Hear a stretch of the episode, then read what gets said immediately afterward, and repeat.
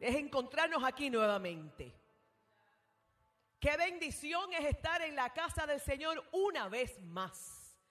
Qué lindo es encontrarnos en este espacio que se convierte en lugar santísimo. Y se convierte en lugar santísimo porque llegamos a este lugar con intención de alabar y de glorificar el nombre del Señor. Aquí no hay nada si no venimos. Aquí no ocurre nada si no venimos con la intención de alabar y glorificar el nombre del Señor. Así que desde esa alegría, desde esa emoción de encontrarnos aquí juntos y juntas, pero igualmente con el Señor, la iglesia hispana de la comunidad le dice bienvenida, bienvenido a los que estamos aquí y a las personas que nos están viendo o nos verán a través de los diferentes medios. Esta es tu iglesia, esta es nuestra iglesia, la iglesia del Señor. Qué bueno es encontrarnos aquí, qué bendición. A mí me encanta estar aquí, ¿verdad? Daisy, hay algo nuevo, diferente. De hecho, sabemos lo que es, ¿verdad? Y es la presencia del Señor. Así que si es la primera vez que te conectas, bienvenido, bienvenida. Estamos nuevamente a la iglesia hispana de la comunidad, aquí en Jamaica Plain. Y esperamos y sabemos que nos vamos a gozar, que nos vamos a gozar libremente delante de la presencia del Señor. Así que mientras seguimos gozándonos, porque nos vamos a gozar, nos vamos a gozar. Les invito a que me acompañen en la lectura de la palabra. Vamos a comenzar en esta tarde a leer la palabra del Señor. Y mientras estoy buscando la palabra, de hecho, voy a estar leyendo para aquellas personas que tienen el app de la Biblia. Esta es la que parte de la palabra que aparece como la lectura del día, ¿verdad? Las personas que tenemos ese app nos aparece una lectura diaria y mientras estaba yo meditando, entonces esta fue la palabra que me dio el Señor. Y de hecho es bien curioso porque esta palabra en particular muchas veces solamente la leemos durante los diezmos y las ofrendas. Pero si leemos el capítulo entero, nos damos cuenta que no necesariamente tiene que ver con los diezmos y las ofrendas. Así que te invito a que, ya sea que la leas a través de lo que te la pantalla o simplemente la escuches, medites y vayas más profundo a esa asociación que tenemos entre esta palabra y los diezmos y las ofrendas. Y la palabra del Señor dice, estaré leyendo eh, de Corintios 9, a partir del 6. Recuerden esto, el que siembra escasamente, escasamente cosechará. Y el que siembra en abundancia, en abundancia cosechará. Cada uno debe dar según lo que haya decidido en su corazón. ¿Ya tú decidiste lo que tú vienes a darle al Señor hoy? Y si no has decidido, yo te invito a que mientras sigamos eh, eh, leyendo, tú le preguntes a tu ser, a tu alma, decidí lo que le voy a dar al Señor en esta tarde. Bueno, la lectura continúa. Cada uno debe dar según lo que haya decidido en su corazón. No de mala gana ni por obligación a llegar a la iglesia porque no tengo nada más que hacer, porque no. Llegamos aquí con la intención de alabarlo. Así que no de mala gana ni por obligación, porque Dios ama al que da con alegría.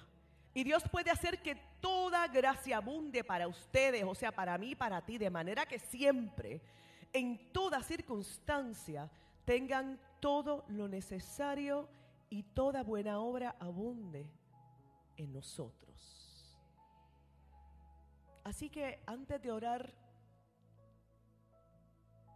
vamos a reflexionar. Si vine de mala gana, oye, somos seres humanos. María, y venimos a veces, muchas veces cargados, cansadas.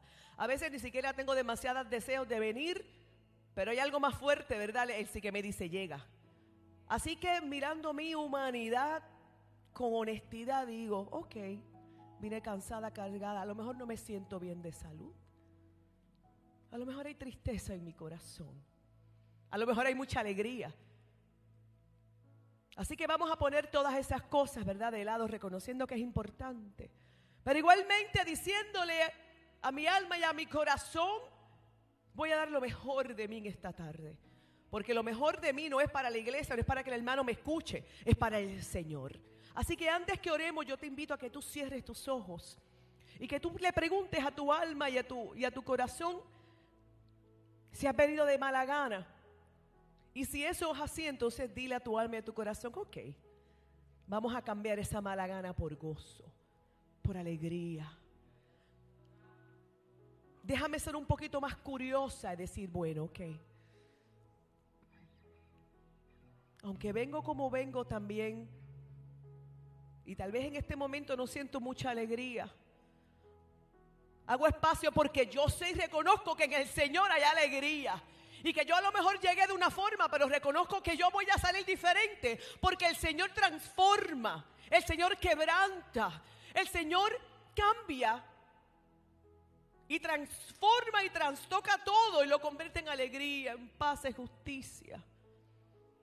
Así que reconociendo que eso es lo que va a ocurrir, hago espacios en mi corazón y en mi mente para que el Señor haga lo que tenga que hacer. Oremos. Bueno eres, Señor. Qué lindo eres, Padre. Eres maravilloso y eres hermoso, Señor. Eres lo mejor. Eres lo mejor de nuestras vidas, Padre. Y reconociendo, Padre mío, que, que hay dependencia, que yo te necesito, que tú eres lo mejor de mi vida, que tú eres el centro, que tú eres el que me llena, el que me transforma, el que me rompe todos los días y me hace de nuevo, Señor. Reconociendo, Señor, que solamente por tu misericordia, porque no es por mis propias fuerzas. Reconociendo, Señor, que eres tú el centro es que estamos aquí. Reconociendo, Señor, que mi humanidad a veces se, se impone. Y que a veces estoy cansada, cargada, enferma.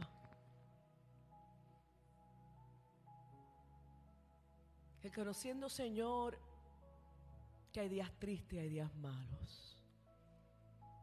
Vengo delante de ti, venimos como pueblo y te damos las gracias porque es un privilegio estar en tu casa una vez más, así tal y como soy, así tal y como vengo. Tal vez llegué caminando, Señor, pero espiritualmente, físicamente me arrastro porque ya no puedo más. Y por eso vengo a tu casa. porque sé que puedo puedo sumergirme, Señor, en tus aguas. Porque sé, Señor, que en ti encuentro lo que necesito. Que tú me das lo que necesito aún cuando yo no sé lo que yo necesito. Señor, tú lo sabes y tú me lo das. Y me lo das en abundancia. y me limpias y me restauras. Y con lazos de amor me atraes a ti. Y me recuerdas cuánto me amas. Y me recuerdas que tú me has perdonado ya. Y me recuerdas que tú me has hecho nueva. Y me recuerdas que tú me, libertas, me liberas. Me levantas, me fortaleces. Que en ti yo me hago nueva, papá. Ay, qué lindo. Pero ¿qué sería de mí sin ti, Señor? Gracias por todo lo que tú haces. Gracias por todo lo que tú me has dado. Gracias Señor porque a veces me has dado y yo ni siquiera he reconocido que ya lo he recibido. Así que en esta tarde yo te pido que tú abras mis ojos espirituales. Que tú abras mi mente espiritual y que yo vea, Señor, lo que tengo de frente, que es tu majestad. Que son tus, tus brazos abiertos diciéndome, óyeme, yo estoy aquí, ven. Yo estoy aquí. No estoy allá arriba, en lugares inalcanzables, en lugares altos. No es que tienes que hacer demasiadas cosas. Lo que tienes que hacer es reconocer que yo soy tu Dios. Que yo tengo todo lo que tú y yo necesitamos. Que solamente tenemos que reconocer que lo necesitamos que hay una dependencia. Mira, dile al Señor ahí donde tú estás, yo dependo de ti. Es que fuera de ti no hay nada. Hemos probado, hemos probado fuera de Él y es que no es suficiente, es que no es permanente. Como dice ese, ese cántico, es que he probado y quiero más. En esta tarde dígale al Señor y que durante este servicio vamos a decirle, Señor, yo quiero más, yo quiero más de ti, yo quiero más de ti porque yo sé, yo he probado y quiero más. Yo necesito más y más y más cada día más. Porque reconozco que a veces las fuerzas me faltan. Señor, este pueblo hoy te dice quiero más. Gracias Señor, gracias Señor, porque delante de tu presencia hay gozo y alegría, hay paz, hay justicia, hay consuelo, hay salud. Y este pueblo viene aquí reconociendo, Señor, que necesitamos eso y más. Pero también venimos, Señor, reconociendo que yo tengo que dar. Y yo tengo que dar. Así que la iglesia hispana de la comunidad en esta tarde abre su corazón y dice, Señor, te alabamos, te damos alabanza, te damos loor, que tu boca se abra en este momento y diga, yo te doy alabanza, yo te doy loor, reconociendo que tú eres sobrenatural, todopoderoso. Yo quiero, dar, yo quiero más de ti, Señor, yo quiero más de ti, pero también quiero darte, quiero darte mi alabanza, quiero darte, Señor, todo lo que tengo y todo lo que soy, porque reconozco que tú eres mi Dios, mi Señor. En el nombre poderoso de Jesús, la iglesia hispana de la comunidad, Señor, hoy te da alabanza. Este culto, Señor, es para ti. Y lo ponemos delante de ti, reconociendo y sabiendo que ya tú estás aquí, ya tú estás haciendo. Ponemos la vida de este ministerio en tus manos. Úsanos, Señor, si así tú lo deseas las personas que van a predicar. Cada persona que está haciendo algo, Señor, para que este culto se lleve a cabo, la pongo en tus manos y te doy gracias por ellos y por ellas. Ahora sí, Señor, haz lo que tengas que hacer y te agradecemos. Porque tú no llegas tarde, ya estás haciendo. En el nombre poderoso de Jesús, este pueblo dice, amén, aleluya. Amén. Un fuerte aplauso para el Señor. Vamos. Que el Señor escuche la alabanza y la adoración de la iglesia hispana de la comunidad hoy. Aleluya. Vamos a cantar en su nombre. Te adoramos, Señor. Te glorificamos, Jesús. Y decimos, Dios subió. Dios subió a su trono entre aplausos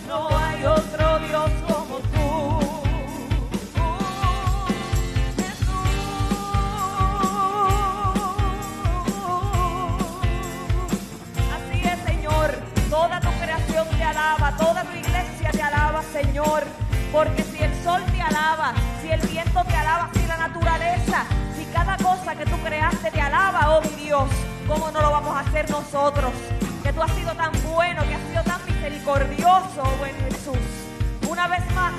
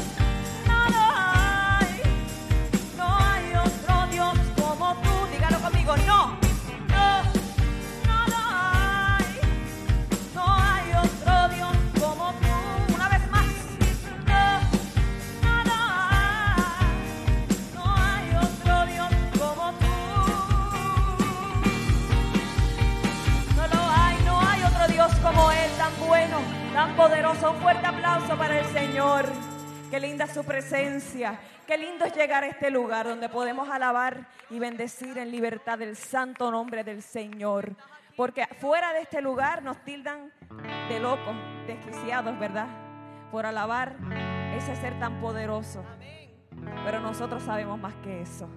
Y sabemos que el Señor ha sido bueno y que continuará siendo bueno.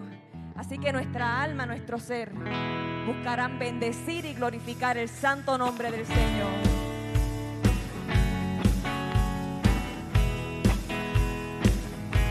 último cántico, decimos que vamos a bendecir el nombre del Señor. Bendeciré. Bendeciré. Bendeciré. Nombre oh Dios. Tu nombre, oh Dios. En medio de la congregación te cantaré. Exaltaré. Exaltaré. Tu nombre, oh Dios.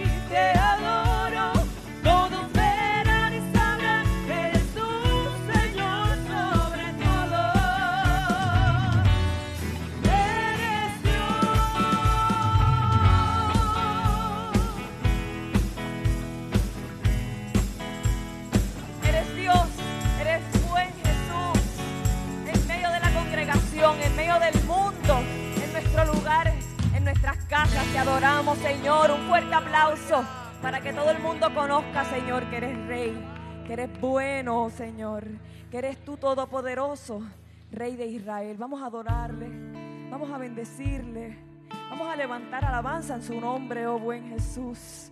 Ya hemos cantado, ya hemos gozado. Vamos a continuar con ese mismo espíritu de alabanza.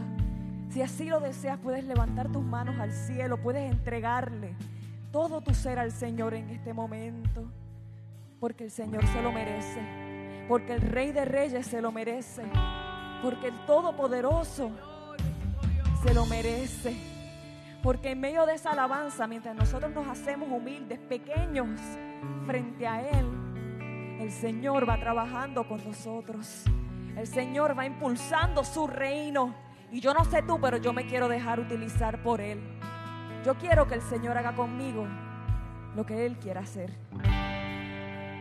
Santo eres Jesús. Quiero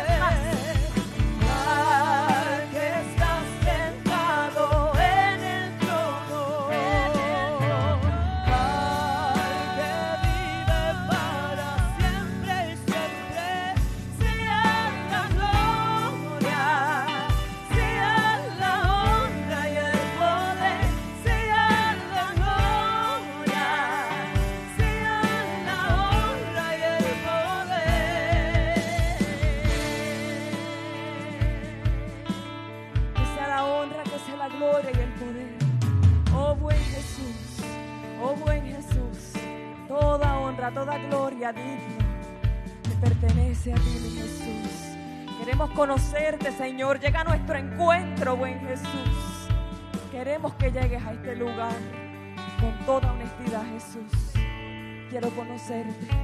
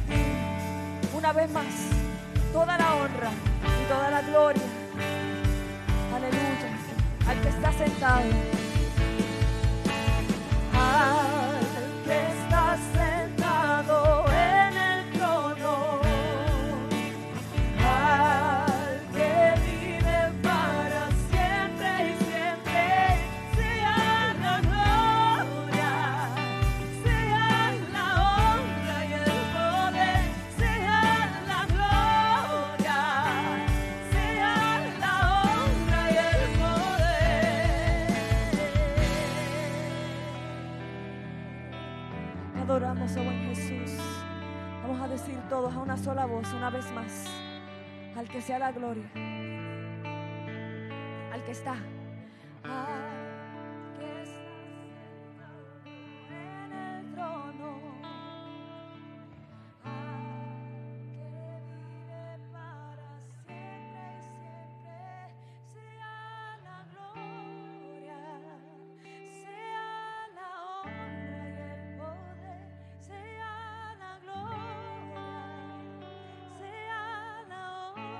Escucha su pueblo una vez más.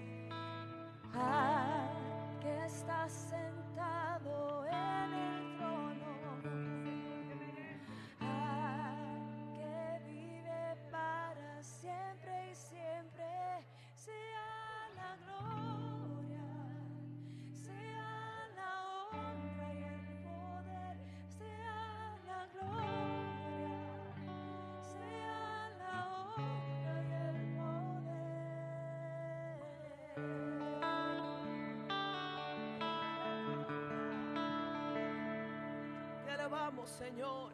Toda la gloria, toda la honra, Señor. Bendito, bendito, alábala, alábala, el Señor está aquí. Toda la gloria, toda la gloria. Oh, alábala, el Señor está aquí. El Señor se merece. El Señor es digno. Él es el único que se merece que su pueblo entre. Entre en ese lugar especial a alabarle. Un momento más. Al que vive para siempre y siempre la gloria, sea la gloria. Ahí es donde tú estás. El Señor está aquí. Dile en tus palabras quién es, quién es Él para ti. Él es el merecedor de toda la gloria. Él es el merecedor de toda la honra. Él es tu rey, mi salvador, el que perdona mis pecados, el que me limpia, el que me salva, el que me pone en lugares altos, el que me perdona, el que me ama, el que me abraza, el que me consuela. No hay nadie, es que no hay nadie como Él, es el único, el único que me perdona. El que me perdona y olvida todos mis pecados. Aleluya. El único que dio su vida para darme acceso al trono de la gracia. El único que se dio para que tú y yo algún día nos gocemos con Él para siempre y por siempre. Porque algún día nos abrazaremos a Él. Algún día estaremos con Él glorificando, alabándole por siempre y para siempre. Al que está en el trono, al que se merece la alabanza, al que está delante. Aleluya. Aquí está tu pueblo, Señor, que te alaba, que te adora, que se rinde delante de ti en alabanza. A veces en clamor, pero sobre todo entronándote sabiendo que tú eres el único digno, tú eres el único digno, al que se merece toda, toda, toda la alabanza. Nadie más, nadie más se merece que este pueblo, que el mundo entero se levante en adoración y que te diga que tú eres digno, solo tú eres digno, solo tú eres digno de la alabanza y la adoración. Un momento más, adórale entra en su presencia y alaba. Gózate pueblo, gózate de lo que ocurre en ti, para ti y a través de ti. Que esta alabanza trascienda, trascienda este lugar y que llegue a donde tenga que llegar. En la alabanza hay transformación. Que todo aquel que pase, escuche que aquí se está alabando y que esa alabanza y que ese poder llegue al que quiera que, que esté pasando y que algo pase. Mire pueblo, cuando alabamos y alabamos hay transformación. Todo aquello que no es del Señor se rompe, se aniquila, es transformado, es hecho de nuevo. Alaba al Señor. Que tu alabanza llegue no solamente al trono de la gracia, sino que trascienda estas puertas y que Jamaica Plain escuche que la iglesia hispana de la comunidad alaba al Rey, al Dios, al Santo, al único que se merece y que cuando escuchen esta alabanza sus corazones sean transformados.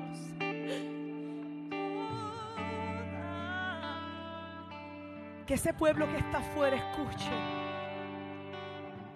Que esta iglesia no se calla. Que esta iglesia alaba al rey, a nadie más. Que este pueblo adora. Oh Señor, que esta alabanza, que estos cánticos trasciendan y que lleguen al necesitado, a la necesitada. Aquel que ha escuchado tu palabra y todavía no ha llegado, Señor. Que nuestras voces trasciendan y lleguen a Jamaica Plain. Y que vidas sean tocadas, transformadas. Porque en la alabanza, en la adoración, suceden cosas a nivel natural. Pero también suceden cosas sobrenaturales. Porque alabamos al Dios sobrenatural. Aleluya. Oh Señor, que esta alabanza llegue, papá. Que no se quede aquí, Señor. Trasciende, trasciende Dios y llega, Padre. Toda la gloria. Toda la gloria, Señor. Qué lindo es alabar. Toda la gloria, Es que podemos venir a la iglesia y cantar cánticos y cantar pero si no hay adoración en vano, son cánticos bonitos, instrumentos, equipos. si no hay adoración, si es que de mí no emana una adoración, entonces en vano ha, ha sido esto. La adoración al Señor no se limita a canciones la adoración al Señor tiene que ser algo que fluya, que fluya a través de los diezmos, de las ofrendas, de los cánticos, de la lectura de la palabra, cuando estemos en su casa, pero sobre todo cuando no estamos aquí. La alabanza del Señor tiene que ser algo que tú y yo tenemos que, que provocar. Cuando estemos en el auto, cuando estemos en nuestras casas, cuando estemos en nuestro hogar en silencio, alaba al Señor sobre todas las cosas, si estás pasando por momentos difíciles, alaba al Señor. Qué grato y qué bueno es cuando todo nos va bien y alabamos al Señor. Qué fácil, pero qué difícil cuando estamos pasando situaciones difíciles, cuando la fe es quebrantada, cuando nos estamos enfrentando al Goliat Que nuestra alabanza y nuestra adoración, iglesia, no se detenga jamás. Que el Señor, el Señor está aquí. Pero cuando salimos de aquí, el Señor no se queda aquí, el Señor se va contigo. Y está donde vaya, donde quiera que tú estés. Así que pueblo que me escuchas a través de los medios, sigue alabando al Señor en donde quiera que tú estés. Porque su palabra, no la mía, dice que cuando el pueblo alaba a Dios, ¿qué ocurre, María? Cosas maravillosas. David, cosas maravillosas ocurren. Así que no limites tu alabanza a la música. Sigue alabando porque la promesa del Señor es que cosas maravillosas van a ocurrir en tu vida, en mi vida, pero a través de mí. Tu familia, tu trabajo, tu comunidad este país, este mundo será transformado. Qué lindo es el Señor. Qué lindo es el Señor. Gracias. Muchas gracias, aleluya. Siga alabando al Señor. Y como este pueblo alaba delante del Señor, con todo y a través de todo lo que hacemos, vamos a seguir alabando al Señor a través de nuestro diezmo y nuestras ofrendas. Puedes sentarte y mientras tú buscas tu diezmo y tu ofrenda, y mientras yo le pido a los niños y a las niñas, de hecho, Dieguito te voy a pedir y Sofía te voy a pedir que pases por aquí. Y mientras usted y yo nos preparamos. Oiga, y prepararse no necesariamente es que meta la mano en la cartera. Tal vez prepararme es seguir alabando al Señor en este momento tal vez vas a seguir adorándole, dándole gracias por lo que el Señor te ha dado. No únicamente materialmente, sino la abundancia del Señor en nuestras vidas. Y antes de que los niños y las niñas pasen, y usted y yo nos preparamos, me gustaría que leyéramos o que escuchen. Lo que continúa eh, en esa lectura que comenzamos hace un rato. Y seguimos en Corintios. Y dice la palabra es del Señor. Fíjate qué interesante esto que continúa. Dice que el que suple semilla, óyeme, el que suple semilla al que siembra, también le suplirá pan para que coma aumentará los cultivos y hará que ustedes produzcan una abundante cosecha de justicia. Ahí no dice de carros, de casas ni de dinero. Dice justicia, ¿verdad María? ¿Por qué limitamos la palabra del Señor como si estuviese en un cajón y si no es para las diezmos y la ofrenda? No, no, no, no, no. Aquí no estamos hablando únicamente, y esta lectura no tiene que ver únicamente con lo material. Fíjate, está hablando de la justicia. Pero la, la palabra continúa y dice, ustedes serán enriquecidos en todo Diga conmigo, en todo sentido, en todo sentido. Aleluya. O sea, yo voy a ser enriquecida en todo sentido para que en toda ocasión podamos ser generosos, para que por medio de nosotros la generosidad de nosotros resulte en acción de gracias de Dios. O sea que lo que el Señor me da, Bárbara, no me lo debo quedar, debo seguir dando. Y como les acabo de decir, esto tiene que ver con todos los aspectos de nuestra vida. Abundancia de palabra positiva y hermosa. A palabra de, eh, abundancia de amor, de afecto. En este momento que nos hemos preparado, les invito a que la iglesia se haya dispuesto en su corazón. Los niños y las niñas van a pasar si tal vez en este momento económicamente no, no tienes, estate tranquila y estate tranquilo, no te sientas mal, el Señor sabe lo que hay en tu corazón. Tal vez en términos monetarios no puedes, pero le has dado al Señor lo mejor que es tu corazón, tu intención. Para el pueblo que nos está viendo a través de los medios, tenemos diferentes formas en que usted puede seguir bendiciendo este ministerio. En nuestra página web hay un área donde usted puede de forma electrónica dar su diezmo y su ofrenda. Aquí en la iglesia igualmente tenemos la parte atrás, forma electrónica de poder dar nuestro diezmo y nuestras ofrendas. Muchas gracias.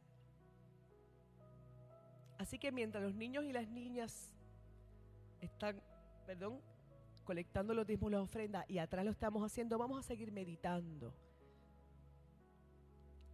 en esta palabra que el Señor nos ha dado en esta tarde.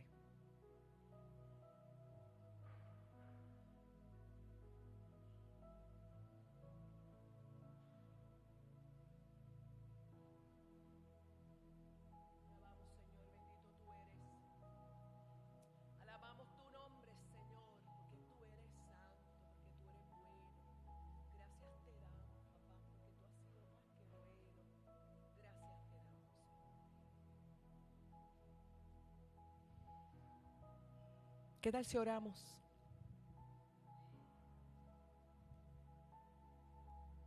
Los hermanos atrás están haciendo sus transacciones, pero igualmente yo creo que el resto podemos orar, ¿les parece? Señor, gracias. Ahí donde tú estás, dale gracias al Señor. ¿Y qué tal si tú visualizas una sola cosa, una sola Daisy, a la que tú le des gracias al Señor en este momento? Traje a tu mente. Qué difícil es traer una sola cosa, ¿verdad? Porque estamos tan agradecidos, ¿verdad, Zuli? Estamos tan agradecidos del Señor por tantas cosas, porque el Señor ha sido bueno. El Señor ha sido más que bueno. Dora, qué bueno ha sido el Señor en nuestras vidas, ¿verdad? Así que, ¿qué tal si me acompaña? Vamos a agradecerle al Señor. Señor, gracias te doy. Tú eres tan abundante en nuestras vidas. Que mucho, que mucho, Señor, has dado.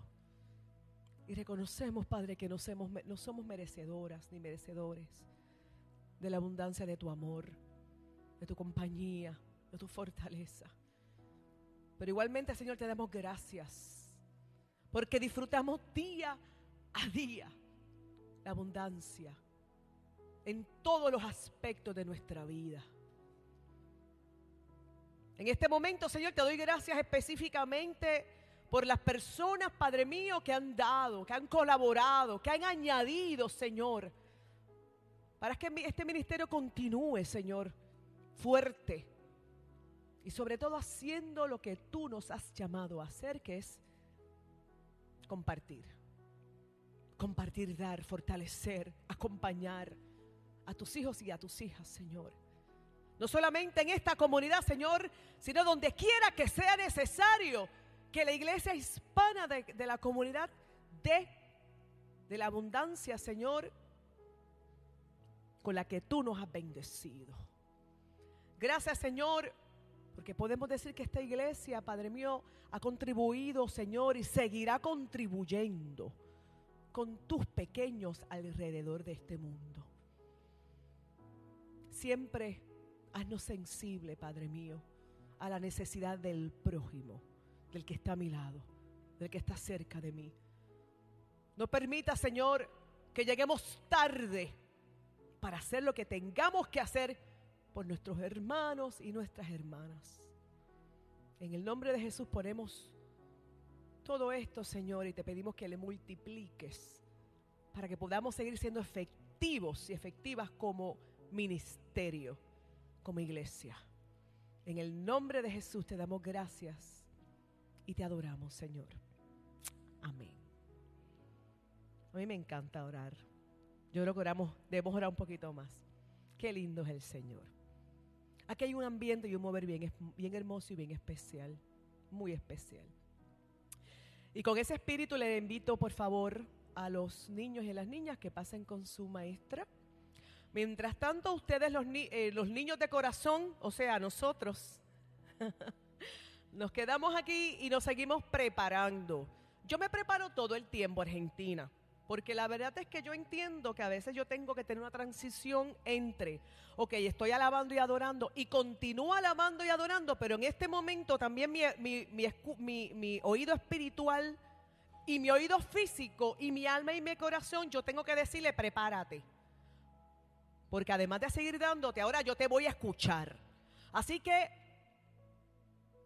dígale a su corazón, a su alma, a su oído, a lo que usted le tenga que decir, mira, mi hijito.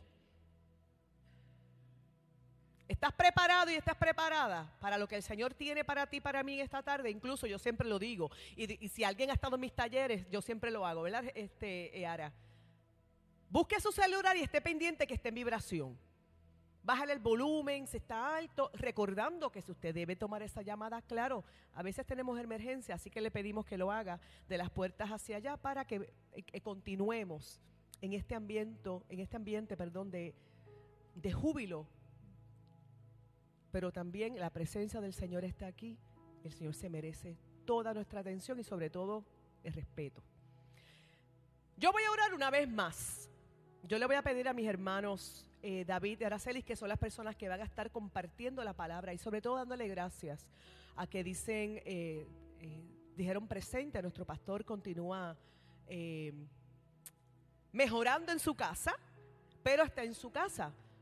Y esta iglesia está clara en que la iglesia es del Señor, no es del pastor César de Paz. Así que el Señor, la iglesia continúa reconociendo que nuestro pastor necesita el tiempo para recuperar como usted y yo lo hemos hecho en otros momentos. Así que también le damos las gracias por confiar en que tiene un liderazgo que dice presente. Pastor, recupérese. We got. Araceli y David, vamos a orar por ustedes y para usted, por ustedes. Mientras tanto, vamos a estar seguros que tenemos todo. Vamos a ponernos en pie un momentito más porque vamos a sentarnos por un ratito. Y le voy a pedir, por favor, que usted extienda su mano. Yo le voy a decir una cosa.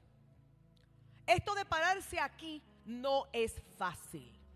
Yo llevo más de veintipico de años hablando frente a gente, grupos pequeños y grupos muy grandes. Y no fue lo mismo la vez que a mí me tocó predicar. Es otra cosa. Porque no estamos hablando de lo que yo pienso. Estoy hablando de la palabra del Señor, una, una responsabilidad enorme. Así que delante del Señor temblamos. Porque lo que aquí se está diciendo está saliendo y si metemos la pata, entonces eso se va a quedar grabado por siempre y para siempre. Así que, y no es que no metamos la pata porque somos humanos, sino que con, conociendo a mis hermanos, yo sé que tiemblan delante de la presencia del Señor, pero con la seguridad de que es Él que les dirige. Así que vamos a, ¿verdad? De forma simbólica, vamos a extender nuestro brazo y vamos a orar por los siervos del Señor. Señor, gracias yo te doy. Yo te doy gracias porque soy más que privilegiada y honrada de escuchar tu palabra en manos de estos siervos tuyos, de Aracelis y de David. Siervos, Señor, que se merecen ese título porque te honran, porque te porque se porque están delante de ti, Señor, y han puesto todo lo que son y lo que tienen delante de ti. Porque ellos, Señor, Ellos son líderes, no solamente de nombre, sino de acción. Y son buenos líderes, Señor, porque delante de ti se arrodillan. Y son buenos líderes, Señor, porque saben seguir. Delante de tu presencia les coloco y yo te pido que esa palabra que ya tú has puesto en su corazón, que fluya, Señor, libremente, fácilmente. Señor, pero que sobre todas las cosas ellos sean ministrados primero que ellos sean tocados primero, que ellos sean amonestados primero para que tu palabra fluya. Y que nosotros y nosotras seamos ministrados y ministradas por tu palabra a través de los labios de ellos. Pasa carbón encendido, Padre, sobre sus labios, en sus labios. Santifica esa palabra que va a salir de su boca, Señor pero que yo la reciba, Señor, tal y como tú la has planificado. Que me llegue, que toque, que amoneste, que me incomode si es necesario, Señor, pero que me transforme en esta tarde. Este pueblo, Señor, no quiere salir igual. Usa a tus siervos, Señor, de forma especial y única en esta tarde. Y gracias yo te doy porque yo sé que este pueblo será transformado en esta tarde. En el nombre poderoso de Jesús te damos gracias. Amén. Hermanos.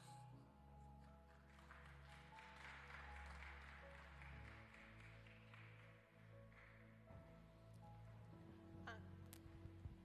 Lo que lo prende. Ah, ya lo prendieron. Buenas tardes, hermanos. Dios me los bendiga a cada uno de ustedes. Es un placer estar aquí, este, hablar y dar este, palabra de lo que el Señor nos ha dado a nosotros en esta tarde. ¿Verdad que sí? Aquí tengo a mi guardaespaldas, este, el que me apoya en todo. Y vamos a disponer de nuestros sentidos para poder este, canalizar y entender y que el Señor nos dé discernimiento de poder llevar esta palabra y que ustedes también la reciban de tal manera. ¿Verdad que sí? Aquí vamos a hablar algo que vamos a seguir dando en los grupos de alcance. Y esto es una manera de cómo invitarlas a ustedes que vengan cada dos miércoles. Este miércoles vamos a estar aquí.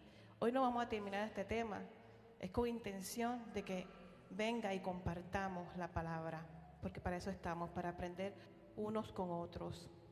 Y hoy vamos a dar este principio de este tema, ¿verdad?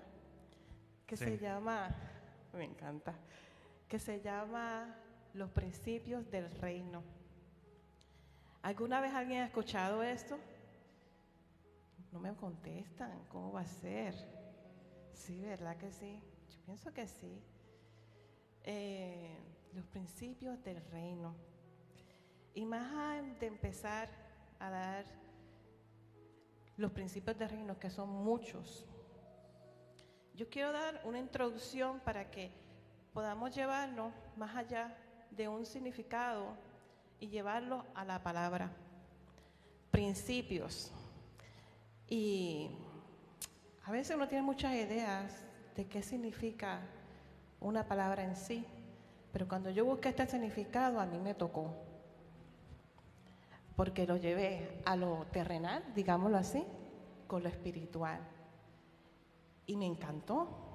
Y yo estoy enamorada de esto. Así que yo espero que el miércoles que viene se enamoren conmigo hoy y me acompañen. ¿Qué les parece? Aquí a las 7 de la noche, aquí en el templo o allá atrás, cualquiera de otros lugares. Pero los invito. Y quiero decirles que principio es una manera, una norma máxima que regula nuestro comportamiento y nuestra forma de pensar. Yo, no, yo, voy a ser sincera, yo no sabía esto exactamente. Y lo voy a repetir. Principio. Es la norma máxima que regula nuestros pensamientos y nuestro comportamiento. Y si nos vamos a lo espiritual, que aquí es lo que vamos a hablar, los principios del reino, va más así, que es, vamos a lo espiritual y moral. Es la forma que una norma máxima regula nuestro espíritu y nuestra moral. ¿Y quién es que regula eso en nosotros? Señor, ¿verdad? Pero si eso regula el Espíritu Santo que está entre nosotros, en mí, en ti, en ustedes que nos están viendo, tenemos que estar claros para qué vinieron estos principios. Y quiero decirle algo más. Mejor aún, yo quiero que ustedes vean los principios del reino como Dios quiere que tú veas los principios del reino como Él los ve. Y también los invito que aunque vamos a tener acá los versículos puestos, utilicen la Biblia. Para eso están en las bancas. Escriban. Porque a veces, muchas veces nos vamos de las prédicas, salimos por esta puerta y nos acordamos nada más del tema, pero no acordamos de lo esencial de la palabra. Y nos vamos a veces hasta vacíos. Así que le incito que cojan su Biblia. A mí me encanta escuchar esos papeles moviéndose, porque no quiero que cojan polvo. Para algo se hizo. Es el libro más vendido del mundo. ¿Y en, ¿Y en qué casa no hay una Biblia? Así que vamos a empezar. Y vamos a empezar con uno de los primeros este, principios. Esto me molesta, yo soy sincera. Esto ya me molestó. Esto no tiene un orden, los principios, pero tienen el mismo valor, no uno más, no uno menos. Eso quiero darlo a entender. Pero son tan importantes para Dios. Porque es como así ver, Señor, que tú quieras que vea cuáles son los principios del reino. Y vamos a empezar con el que yo puse primero.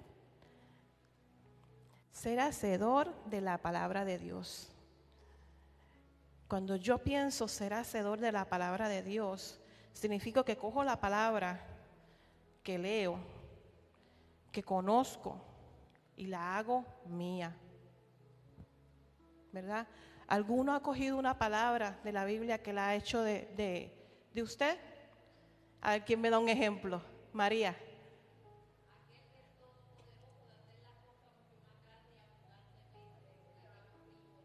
Amén. Así es. Amén. ¿Ve? Y eso tú lo has hecho propia en ti, ¿verdad que sí? Yo quiero compartir algo con ustedes y está en Santiago 1.22. Va a estar acá en la pantalla, pero sería bueno que supieran dónde está Santiago, si está en el Viejo Testamento o en el Nuevo. Ah, Yesenia, ¿dónde está Santiago?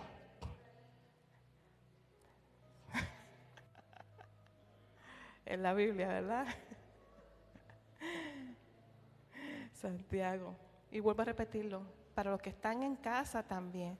Santiago 1, 22. Voy a leer. No se contenten solo con oír la palabra, pues así se engañan ustedes mismos. Llevarán a la práctica. Y es tan sencilla y creo que la hemos escuchado muchas veces, ¿verdad? Podemos hacer hasta forros de ella, de la palabra. Pero aquí me puse a pensar yo, hace tiempo atrás, no le voy a decir mi edad, por favor, porque si no me la sacan ahora. Pero hace mucho tiempo atrás, cuando yo acepté al Señor como mi único Salvador, como mi Dios, mi todo, pude, estaba en ese momento de que me bauticé, acepté y aquí escuchaba esta palabra. No se contenten solo con oír la palabra, pues así se engañan ustedes mismos de llevarla a la práctica. Y uno se queda, ¿pero qué es esto? Yo la escucho, pero ¿cómo la voy a llevar a la práctica? Muchas veces yo creo que todos hemos estado en ese puentecito, como digo yo, ni para acá ni para allá. Y no entendía por qué mis hermanos, mis pastores, me decían, me decían, busca de Dios en lo íntimo y no seas solo espectador los domingos.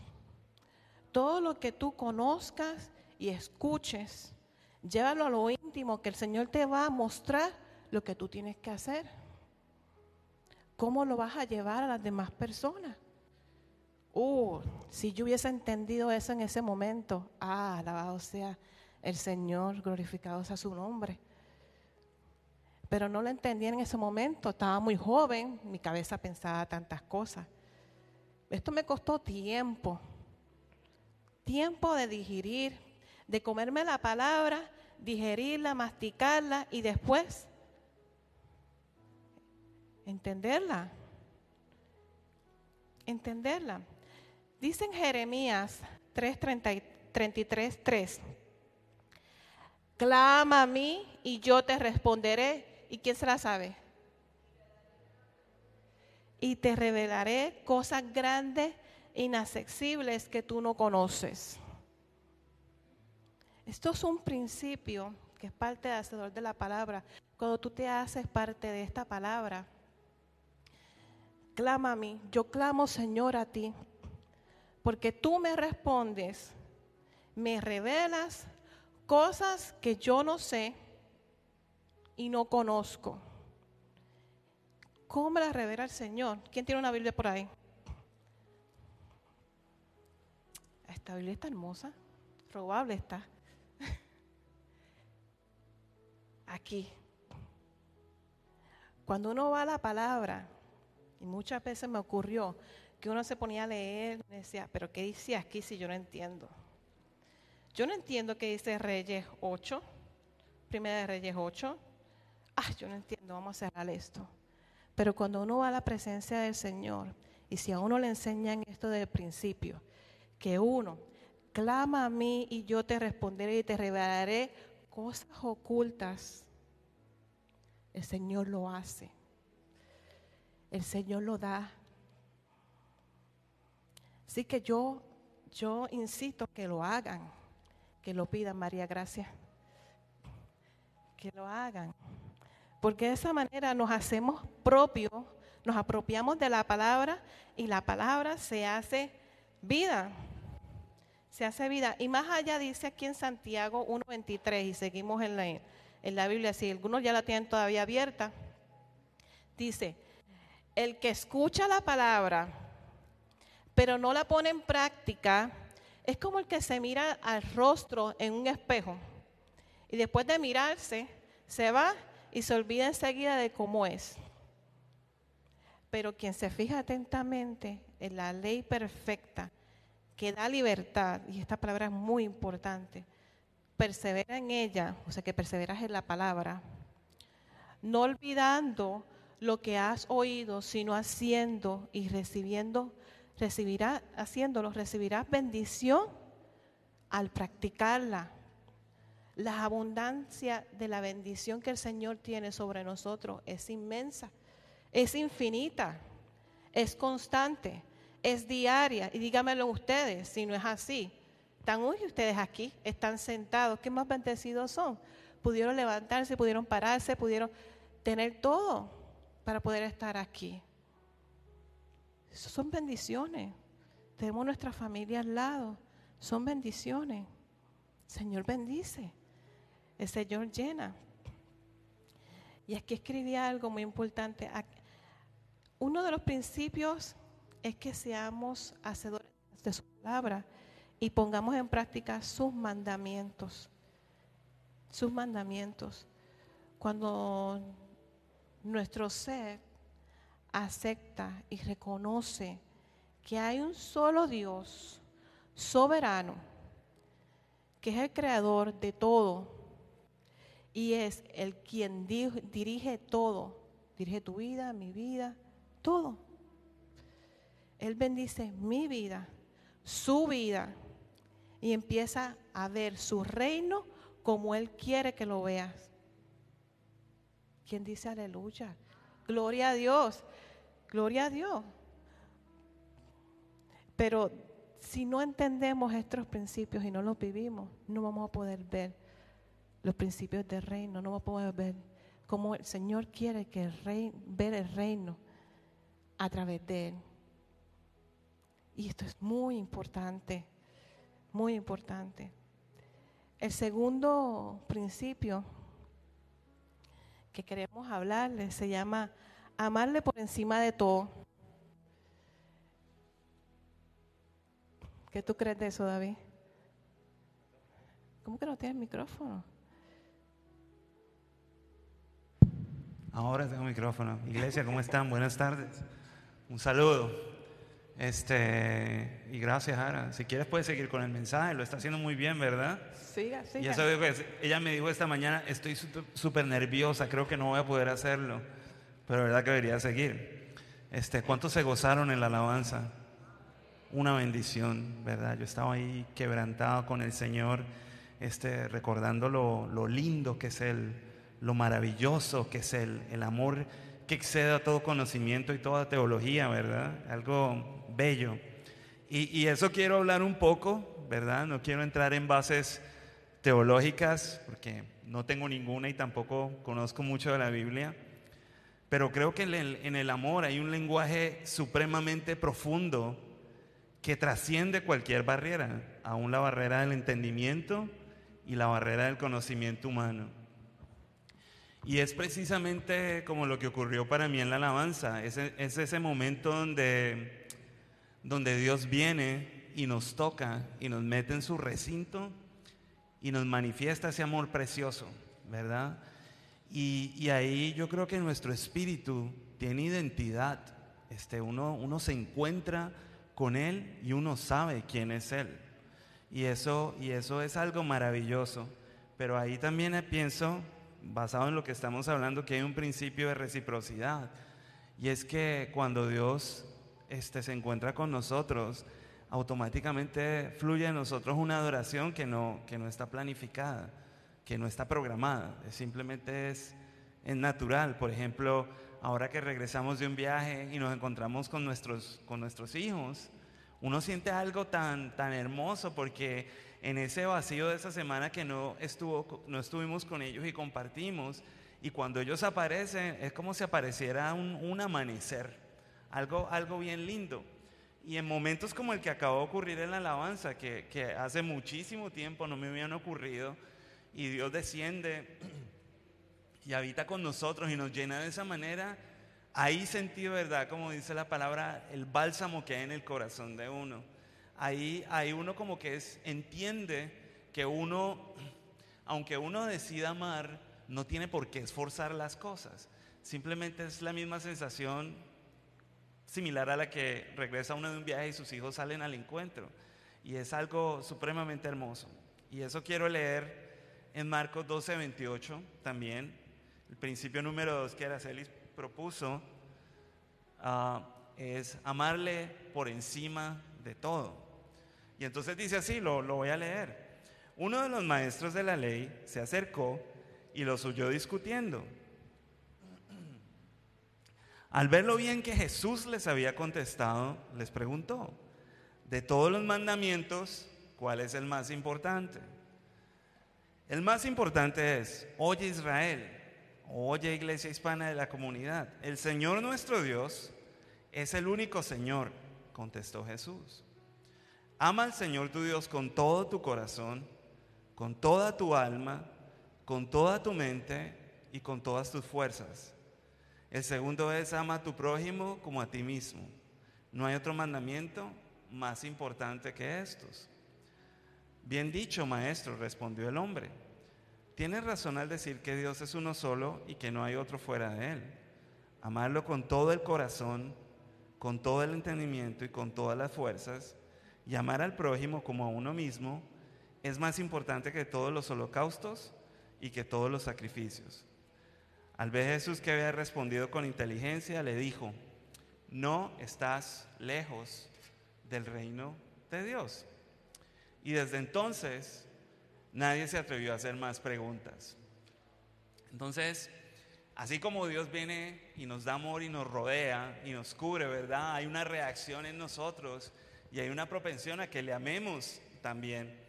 Pero, pero usted y yo sabemos que una relación, ¿verdad? Requiere, requiere tiempo, requiere energía y requiere recursos, ¿verdad? Una relación no se da simplemente porque X personas y Y personas se encontraron y simplemente la relación se desarrolló. O sea, tiene que haber ahí una, una química, tiene que haber un compartir, tiene que haber una, un, un tiempo que esté, que esté gastado en ambas partes, en ambas personas.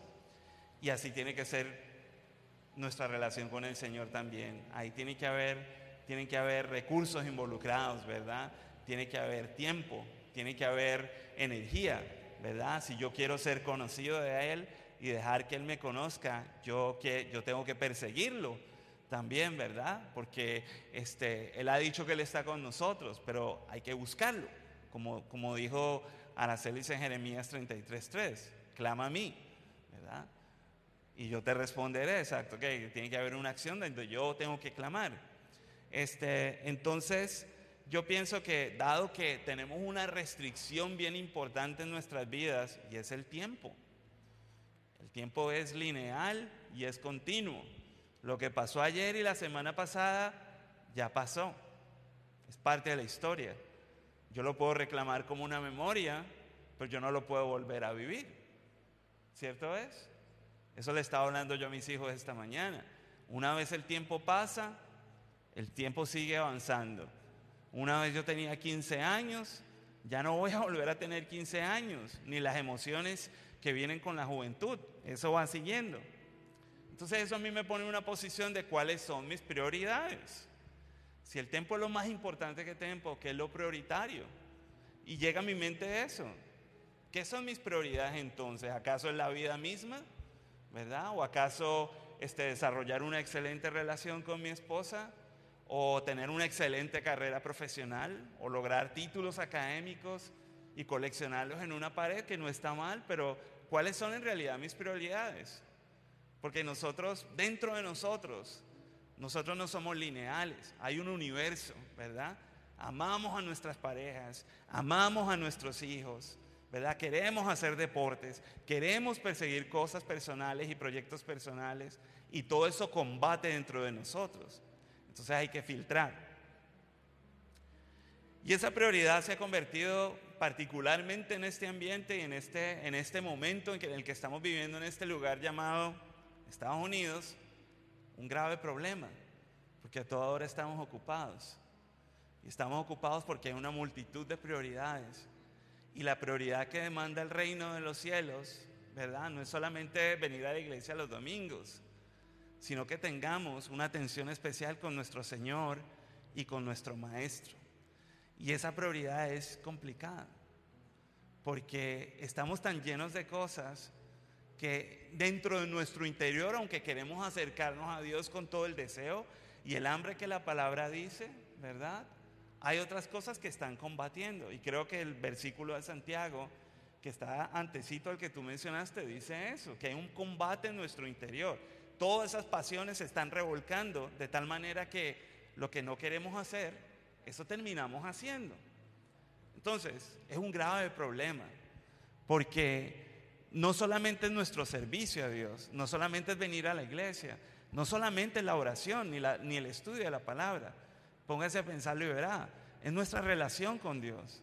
O sea, ¿en qué lugar está quedando eso dentro de nuestras prioridades?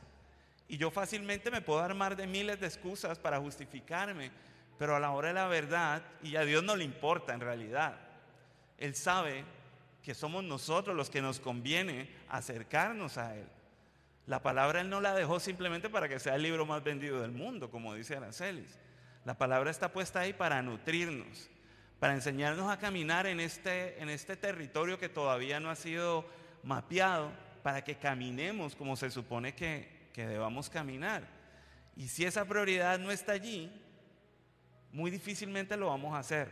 Y vamos a tener entonces las prioridades alborotadas, y trastornadas.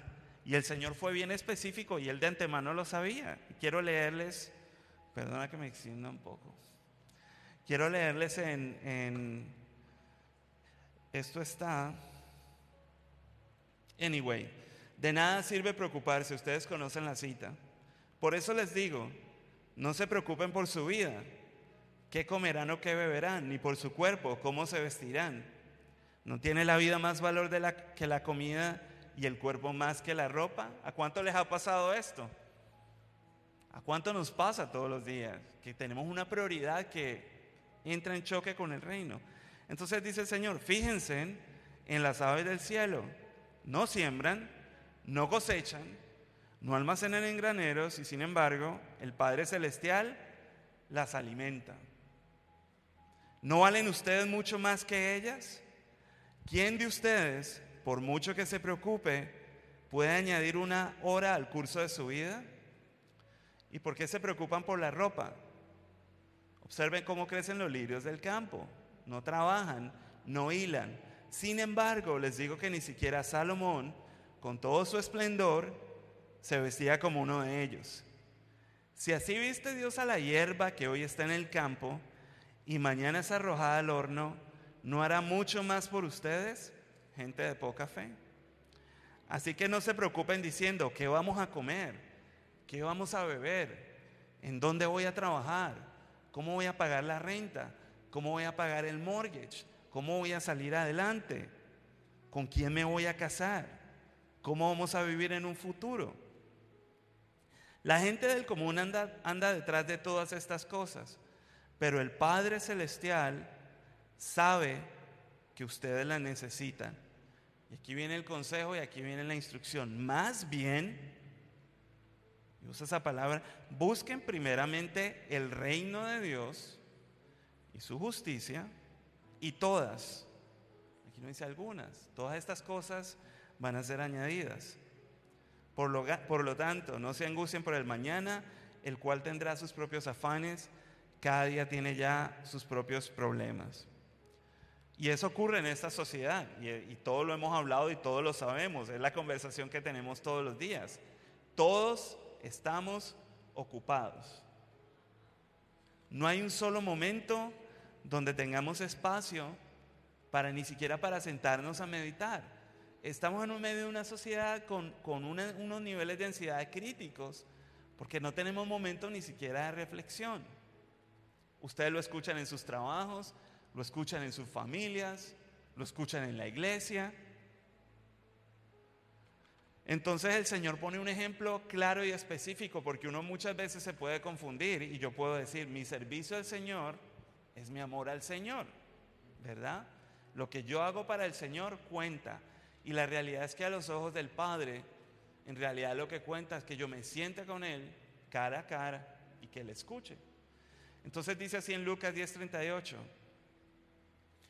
Mientras iba con sus discípulos, Jesús entró en una aldea y una mujer llamada Marta lo recibió en su casa. Esa Marta es la hermana de Lázaro, que fue resucitado. Tenía ella una hermana llamada María, que sentada a los pies del Señor, escuchaba lo que él decía. Plain and simple. Marta, por su parte, se sentía abrumada porque tenía mucho que hacer. Entonces, cuando entró el Señor en la casa de Lázaro, Marta lo único que vamos a atenderlo, vamos a servirle, vamos a lavarle los pies, etc. Y eso está bien. Así que se acercó a él y le dijo, Señor, ¿no te importa que mi hermana me haya dejado sirviendo sola? Dile que me ayude. Y el Señor le respondió, Marta, Marta, le contestó Jesús, estás inquieta y estás preocupada por muchas cosas, pero una sola cosa es necesaria. Y María ha escogido la mejor y nadie se la va a quitar. Muy bien, María. Entonces, sintetizando para darle chance a Aracelis, este, el Señor hace unas cosas muy, muy inesperadas y muy lindas. Y nosotros estábamos en nuestras vacaciones tirados en una playa y aparece este señor vendiendo este, camarones y pulpo. Y entonces nos queda mirando, ¿verdad?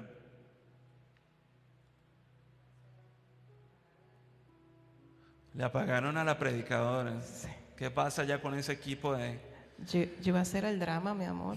Ok, y entonces llega este señor y nos mira y resulta pues que nosotros empezamos a indagar qué es lo que vendes ahí, cómo te ha ido.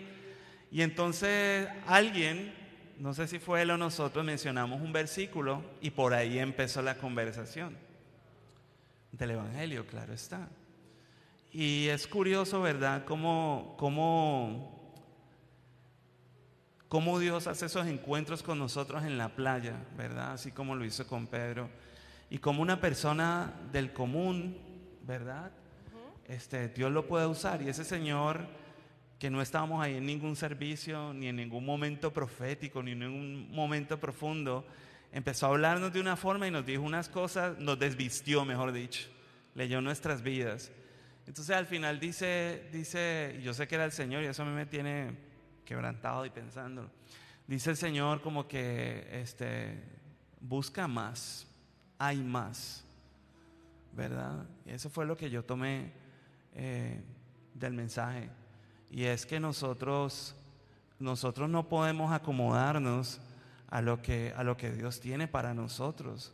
Eh, como decía Yesenia ahora en medio de su reflexión, no podemos encajar la palabra de Dios de una manera unidimensional cuando Dios es ilimitado y, y lo que Él tiene enfrente de nosotros este, no conoce límite alguno. Es nuestra, es nuestra misión en esta vida, pienso yo, este, inquirir y indagar y buscar y rebuscar sobre este llamamiento santo que Él nos ha hecho para que le conozcamos. Y yo creo que esa es la, la urlita que tiene la fe, de que a pesar de que andamos por vista y que no podemos verlo, siempre está ahí esa constante inquietud de dónde está Dios y que yo quiero que esté conmigo. Y una vez lo conozcamos, pues vamos a poder cumplir ese principio de amarlo. Sigues tú. Así es. Pero más allá, y esto, y esto encaja con lo que le voy a decir ahora. Este, es que en eso que nos ocurrió, quiero ponerle el tercer principio, ser hacedores de discípulos. Esta persona estaba haciendo eso. Estaba haciendo ser hacedores de discípulos. Porque venía caminando todo bacano, era así, con su carrito. Y lo que no dice David es que nosotros somos muy averiguados y quisimos ver lo que había en, el carrito y cómo estaba todo hecho de una manera que era flotante, ¿verdad que sí? Ah, y que estaba bien nítido y bien chévere. No era la comida. Pero de qué manera, cómo el Señor nos llama de una manera simple que uno ni, se va a imaginar, y llega y diga, ay, ¿qué tienes ahí? Porque él mismo dijo, viré porque algo me dijo que para allá no había más clientes. Y él viró. O sea que el Señor ya tenía propósito en lo que iba a hacer. En el momento que paramos, ese señor tuvo que ir 30 minutos con nosotros fácilmente. Pero a mí lo que me enseñó fue que a mí me dio como esa inyeccióncita que le dan a uno del flu, que se pone para que uno reactive y no le dé nada. Es que no te, no, no te canses, sigues, no te confíes, eh, sigue adelante. Aunque tú veas que las cosas no están marchando, sigue que yo, yo te puse ahí por algo. Yo te tengo ahí por algo. Te doy la palabra es por algo. Sigue adelante. Y eso para mí, yo estaba en esos momentos, y lo voy a ser sincera, estaba un poco desanimada, desgastada y frustrada. Pero mira cómo hace el Señor, porque el Señor sabe todo, sabe lo que tú piensas, lo que yo pienso, lo que yo hago, lo que no hago, Él lo sabe todo. Y este Señor hizo algo también que hacía muchos años a nosotros no nos pasaba, y fue que dijo, quiero orar por ustedes dos. Hace muchos años por nosotros no oran como pareja. Y eso fue tan bonito y fue bonito cuando él dijo, mi arma te alaba, Jehová. Eso fue espectacular. Y todavía yo siento aquí un cosquilleo. Pero, pero eso es emocionante. Es emocionante cuando, cuando en formas sencillas y simples el Señor te habla. Y de esa manera nosotros tenemos que hacerlo. Y quiero invitarlos a que busquen Mateo 28, 19. Dice, por tanto, ¿lo tienen? Lo voy a esperar. Mateo 28, 19. Aunque esté atrás, no importa, Rafa, pero vamos a leer la vieja antigua. Amén. Ya lo tienen, gloria a Dios. Mateo 28, 19 dice, por tanto, vayan y hagan discípulos de todas las naciones. Aquí digamos, habemos de todo, ¿verdad que sí? bautizándonos en nombre del Padre, del Hijo y del Espíritu Santo. ¿Qué significa esto? Que el Evangelio es la misión más importante que tiene la iglesia. ¿Quién es la iglesia? Este edificio. Somos nosotros. Y si nosotros no lo hacemos, ¿quién lo va a hacer? No van a ser los perritos que yo tengo en mi casa. No. Si nosotros que somos la iglesia no llevamos el Evangelio a todas partes, como hizo este Señor, de forma sencilla, nada es religiosa, porque Jesucristo no trajo religión, Él trajo un estilo de vida. Y eso hay que entenderlo. El estilo de vida que, que seguir al Señor, no religiosamente. Y este chico, que no me acuerdo ya el nombre, porque no creo que no se presentó, ¿verdad? Este, él hizo eso. Él sintió que el Señor le habló y era la manera como él iba a comunicar, iba a ser instrumentos del Señor. Eso es lo que somos nosotros aquí nosotros. Somos instrumentos de Él. Tenemos que dejar que el decidimiento que el Señor nos da, llevarlo, llevarlo de forma clara, sencilla. La palabra no es difícil, la palabra no es complicada, es sencilla. Pero si nosotros no lo hacemos, nos quedamos cortos. Si en cada una de nuestras casas hay una Biblia y nosotros no la leemos, no le pedimos al Señor que nos dé entendimiento, sabiduría y nos, nos, abra cosas que no entendemos, ¿qué vamos a hacer? Si yo hubiese sabido eso hace, voy a decir la 20 años atrás, las cosas fueran más diferentes. Pero gloria a Dios, estamos aquí, ¿verdad que sí? Estamos aquí recibiendo del Padre, porque yo también estoy recibiendo.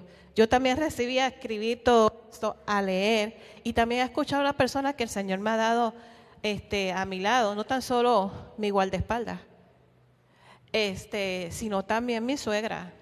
Y lo tengo que reconocer, que ha sido luz y, y, enseñanza a mi vida y ejemplo. Así que muchas cosas de las que yo aprendí, porque yo estoy aprendiendo, todos aprendemos cada día, las he aprendido de ella. Y quiero seguir. Busquen, sigan ahí. Mateo, después de Mateo 28, el, el Mateo 28, 19, está el 20. Así que si la cerraron, no me la cierren. Cuando yo estoy aquí, no me la cierren porque yo como que continúo. Porque, ¿sabes qué? La palabra continúa en, en, en, enseñanza y enseñanza. Eso no para, eso no es un versículo chiquito nada más que uno se queda, ay. Sino que sigue. Si uno continúa leyendo, sigue aprendiendo, sigue aprendiendo y sigue entendiendo que hay cosas tan infinitas que si no es por el Padre no las comprende. Y dice aquí, ¿lo tienen?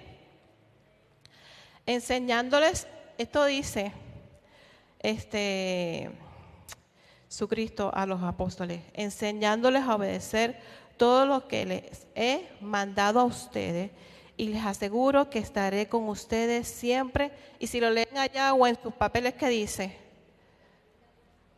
hasta el fin del mundo. Si yo le obedezco al Padre en sus mandatos, yo estoy segura, Araceli Salgado, que el Señor está conmigo en todo momento, hasta el fin del mundo, aquí y allá, con mi familia, porque si yo estoy aquí, el Señor está aquí. Si yo estoy aquí, el Señor está acá con todo el mundo, el que cree, el que no cree. Y estoy segura que el Señor, así como mi familia todavía no ha venido a los pies de Cristo, yo tengo fe y creo que eso va a pasar. De igual manera, ustedes pónganlo en, en oración. Sus amistades, su familia, sus vecinos, todos vamos a rendirle a nuestro Padre, a nuestro Padre, enseñándole a obedecer todos los mandatos que le doy a ustedes. Eso es espectacular. La presencia del Señor estará con nosotros todo el tiempo. Y Dios no se contradice. Él cumple su promesa. Puede ser que no sea cuando uno quiera, porque es el tiempo de Él. El tiempo de Él es infinito. Y para uno, para uno puede decir, es muy tarde. Para uno le contesta tarde, otro temprano. Pero el Señor siempre cumple sus promesas. Y dice que Él va a estar con nosotros. ¿Hasta dónde? Y si ustedes están claros en eso, vamos a ser discípulos, vamos a llevar la palabra, vamos a seguir siguiendo estos principios tan importantes para ver el reino como Él quiere que lo veamos, no como nosotros queremos. Porque ese es el problema que tenemos nosotros, que queremos discernir la palabra del Señor a nuestro antojo y a nuestra manera. Pero cuando uno aprende que no es a nuestra manera, ahí sí, el Señor a veces sacude para que uno aprenda. Sacude para que uno aprenda. Sacude para que uno aprenda en todo momento. Pues, pues estábamos sentados en el aeropuerto antes de coger el vuelo y estábamos hablando, ¿verdad? Porque parte del viaje fue en realidad porque estábamos celebrando nuestro quinceavo aniversario. 16. 16. Y entonces, y entonces le digo a Araceli, ¿cómo te sientes? Y me dice, estoy un poco nerviosa. Entonces yo la miré, ¿cómo así? Me dice, sí, porque es que de un tiempo para acá, cada vez que me subo en un avión, me da un poquito de nervios. Y yo ahí mismo me asusté porque yo dije, yo siempre me subo tranquilo porque ella se sube tranquilo. Y yo pensé, uy, ¿ahora qué vamos a hacer? Y bueno, me subí con esa cosita ahí rondándome en el corazón. El vuelo iba lleno, vuelo de las, de las 7 de la noche. Y ese fue el día que estaban llegando esos vientos huracanados del, de Fiona y empezó a llover horrible. La cosa es que cuando el avión despegó, eso empezó ese avión a tambalearse, que yo dije, y a mí me pasa esto, yo voy a ser bien sincero y se lo dije a ella, cada vez que yo me subo a un avión es como si yo estuviera escribiendo mi, mi, mi will, mi voluntad, porque yo digo, aquí terminó mi vida, este, yo sé que mis hijos van a ser criados por el Señor. Un pánico. Cuando yo le sentí la mano a ella, la mano estaba fría y yo dije, y ella, ay Dios mío. Y yo por dentro pensé, wow, ¿qué pasa aquí? Y ahí mismo el espíritu, ¿verdad? Dije, yo no me puedo dejar atrapar por el pánico del momento. O sea, la palabra dice que aquí donde está el espíritu de Dios hay libertad. Y yo ahí me puse a cantar y me puse a orar y es y esto y este es el principio del que quiero hablar que es que Araceli lo estudió en el principio 4 y es y es real y es efectivo y usted lo ha experimentado y yo lo estoy diciendo para que lo recuerde nada más y es la realidad de que la presencia de Dios para con nosotros es constante, ¿verdad? Si hay algo que tiene Dios que es maravilloso como nuestro papá es que siempre está con nosotros, siempre está contigo, siempre está conmigo, ¿verdad? Y lo más hermoso de eso es que su presencia no está condicionada a cómo nosotros somos, cómo nosotros nos comportamos. Su amor va mucho más allá de eso. Y nosotros tenemos que estar eh, convencidos, ¿verdad? De ese, de ese principio, que ese principio aplica para nosotros. Si no, vamos a, explicarle un ejemplo muy simple también, los hijos suyos. O sea, por más, por algo más erróneo que ellos hagan, ellos siempre van a ser sus hijos, ¿verdad? Y usted siempre los va a querer con, el, con ese amor profundo. Y cada vez que metan una patica, uno va a estar ahí como papá. Porque hay algo en la naturaleza de uno que clama y jala por eso. Así es el Señor para con nosotros. Entonces cuando ese avión empezó a elevar, y llegó pues, ya llegamos a los 11 mil pies de altura, dijo el piloto. Y entonces vamos a empezar a servir las bebidas. Y ese avión seguía temblando. Y yo dije, pero ¿qué bebida? ¿Quién va a tomar aquí bebidas? ¿O quién va a estar tranquilo con, con, esta tembladera del avión? Y yo seguí ahí, Dios mío, si este es el momento final, pues aquí en tus manos pongo mi espíritu y el de mis hijos y mi familia. Y, y, y siempre Dios responde. Y eso es algo que es, que es que, es, que no se puede explicar con palabras porque hay que experimentarlo y ustedes lo saben. Dios siempre tiene una respuesta, nunca llega tarde y Él siempre está ahí. A pesar de que uno se haga miles de conjeturas y uno crea que uno no es lo suficientemente digno, Dios va más allá de eso. Y eso ocurre en ti, ocurre en mí y ocurre en nuestras familias. Y eso a mí me enseñó algo tan profundo en ese vuelo, de que en realidad uno, uno siempre está yo tenía como una crisis, digámoslo así, como existencial, al punto de pensar como, como que soy lo suficiente digno para con Dios.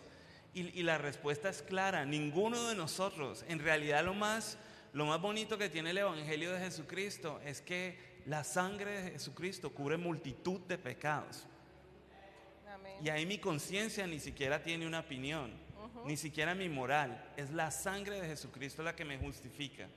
Obviamente eso no nos puede dar derecho a libertinaje, ni a hacer ni a deshacer. Pero tenemos esta garantía que automáticamente vuelve y nos posiciona y nos para delante de Dios para que tengamos una vida, la vida que Dios quiere, para que operemos en el dominio, siendo Él el rey de su gobierno y funcionemos como Él quiere, ¿verdad? Entonces, aunque pasemos por el fuego, no nos vamos a quemar.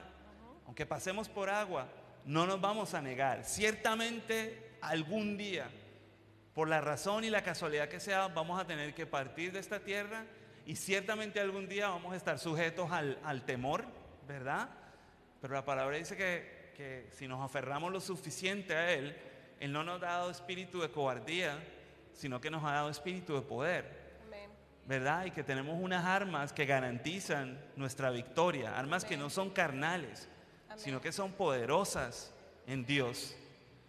Así que yo meditaba en lo espiritual que está ocurriendo en esta iglesia y de verdad le insto a ese grupo de, intercesión que le metan fuego, que sigan, que le metan candela, porque de verdad que se vienen cosas lindas, ¿verdad? Y tenemos que poner la mirada ya en el galardón, puesto los ojos en Jesús, el autor y el consumador de la fe, porque ciertamente no es fácil, pero la oración, ahí hay, victoria. Entonces le dice, le dice el Señor también a Moisés, que era un hombre gago, que no, no, no hablaba bien, igual que yo, y que estaba, y que estaba temeroso, ¿verdad? Porque el Señor le estaba haciendo un llamado bien, bien este, desafiante. Y ahí en Éxodo 33, de 12 dice así, y dijo Moisés a Jehová, mira, tú me dices a mí, saca este pueblo, tú no me has dicho que a quién vas a mandar conmigo. Sin embargo, tú dices, yo te he conocido por tu nombre y has hallado también gracia en mis ojos. Entonces este hombre gago hizo ahí un clamor poético para justificarse y continuó. Ahora pues, si de verdad yo he hallado gracia en tus ojos, te ruego que me muestres ahora tu camino para que te conozca y halle gracia en tus ojos. Y mira que esta gente es pueblo tuyo. O sea, quizá él, él era gago, pero era muy, muy buen observador y muy buen articulador. Tenía lengua, pues. Y él dijo, y el Señor le respondió, después de toda esta, eh, ¿cómo es que? Esta elocuencia, el Señor le respondió, mi presencia irá contigo y te dará descanso. Y Moisés respondió, si tu presencia no ha de ir conmigo, no nos saques de aquí. Eso fue más sabio todavía. ¿Y en qué se conocerá aquí que haya dado gracia en tus ojos, yo y tu pueblo, sino en que tú andes con nosotros y que yo y tu pueblo seamos apartados de todos los pueblos que están sobre la faz de la tierra? Y ahí vuelve la misma afirmación. Y esto es garantizándonos a nosotros como pueblo, garantizándole a nuestras vidas que su presencia va a estar con nosotros y nos va a dar descanso. Yo le pido que medite un momento en esta palabra. Su presencia está con nosotros y nos da descanso sea lo que sea y lo que venga y lo que ha de venir, su presencia está con nosotros y nos va, y nos va a dar descanso. Hay una garantía ahí implícita y ustedes saben que es real. Tan real es que están sentados aquí y volvieron aquí porque nos gustan, ¿verdad? Aquí nadie, nadie está amarrado a una banca ni lo trajeron con pistola. Esto es real. Y yo quiero recordarle algo que el Señor ya le dijo a usted hace mucho tiempo y que, y que es la palabra profética más segura que tenemos. A mí no me interesa que el Señor me diga, te voy a dar larga vida, riqueza, esto y lo otro, tus proyectos van a prosperar. Eso está muy bien. Pero la, la palabra profética más segura que tenemos es que pase lo que pase, Él va a estar con nosotros. Amén.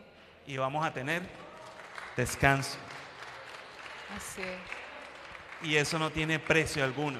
No tiene precio. Descanso para esta ansiedad de este mundo donde hay pandemias, donde hay guerras de Ucrania, donde hay inflación, donde el pastor de nuestra iglesia está enfermito con COVID.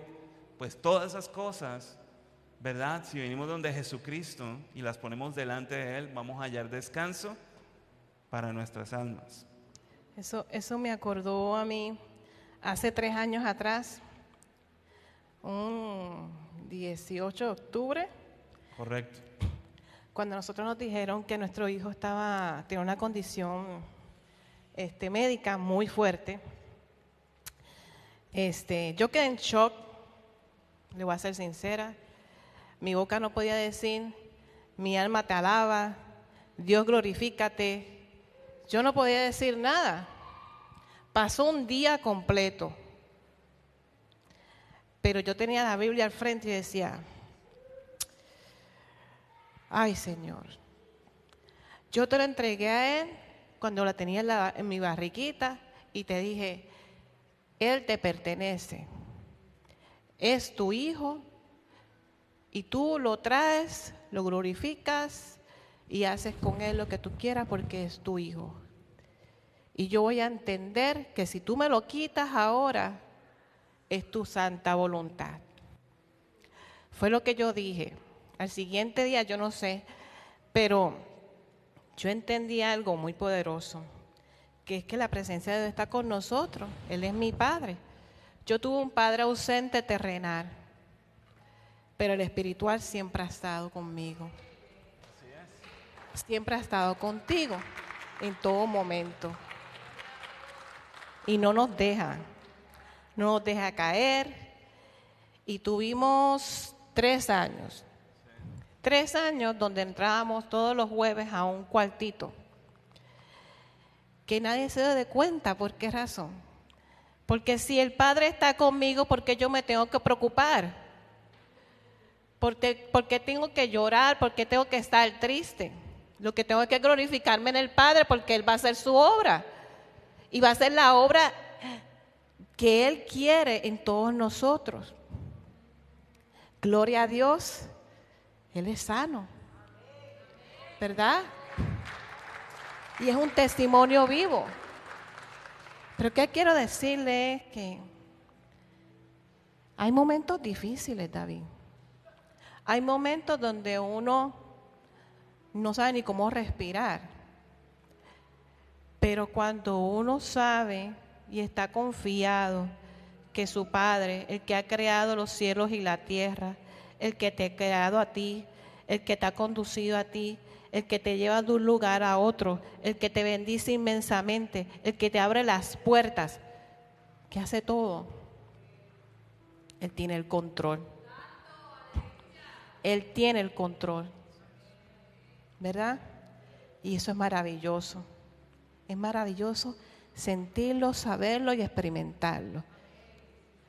Y no importando los momentos difíciles, Dios se glorifica. Dios se glorifica. Dios se glorifica. Y es, Y curi- lo- y es curioso que allí no hay base teológica, ¿no? A veces, a veces uno está, como dicen, right on the spot, este, en la punta de la, de, la, de la barca, en medio de la tormenta y el viento sacudiendo el avión y, y en realidad ahí o uno cree o uno cree.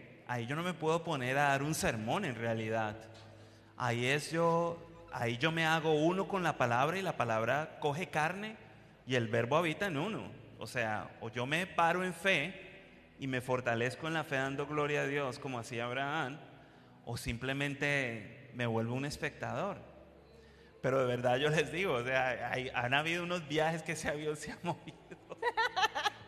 Que se ha movido una vez viniendo de México. Yo también dije, "As- este fue mi último día, Señor, y en tus manos queda mi familia. Y literalmente, este, ya no consiste en uno. Yo no, yo no tengo ningún control sobre ninguno de mis dos hijos.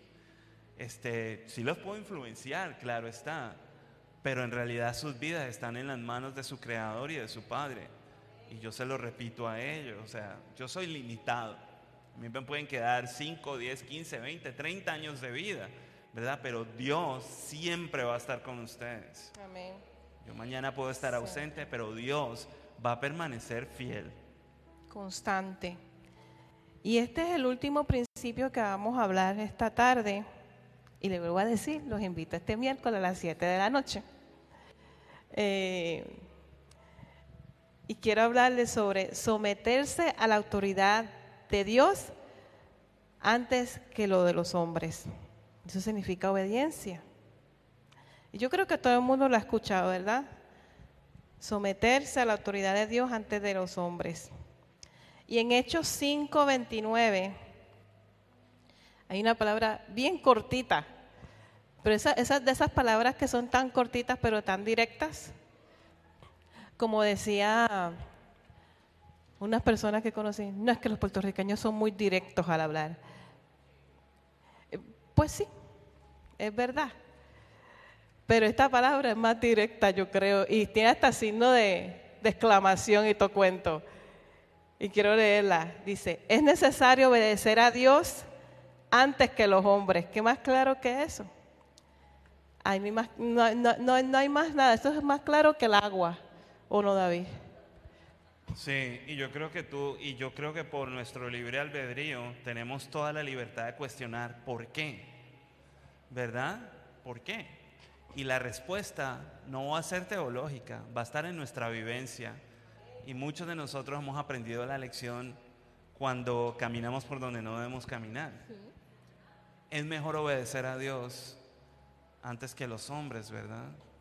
Bendito el que confía en Jehová, dice por ahí en Jeremías, y maldito el que confía en el hombre. Así es. Y mira, tan interesante es que los apóstoles, este principio lo tenían muy clarito. Este principio los apóstoles lo tenían muy claro. Porque ellos murieron de qué manera? Fueron perseguidos, Fueron mártires. so- fueron mártires. Yo creo que la palabra obediencia tiene que volver a ser pop, tiene que volver a ser popular en medio del cuerpo de Cristo y de la iglesia. No podemos seguir conduciéndonos basados en nuestras opiniones. Mientras estamos en la alabanza, yo estaba recordando este, ahí en el libro de Hechos, ¿verdad? Cuando los apóstoles se fueron al, lugar alto junto con los otros 120 personas y empezaron a clamar tal cual como el maestro les dijo, no salgan de Jerusalén, sino que empiecen a reunirse, porque el Espíritu Santo va a venir sobre ustedes. Y yo me puse a meditar en ese versículo, porque uno siempre, yo siempre he pensado, no, pues ellos vieron las maravillas que hizo el maestro, se reunieron en ese aposento alto y clame y clame y clame y clame. Y yo siempre pensé que la motivación había sido, queremos ver las mismas maravillas que Él nos prometió, cosas mayores que las que ustedes han visto hacerme a mí, las van a hacer ustedes. Y yo pensé, wow, eso era un anhelo de poder y un anhelo de verdad, de manifestar el reino.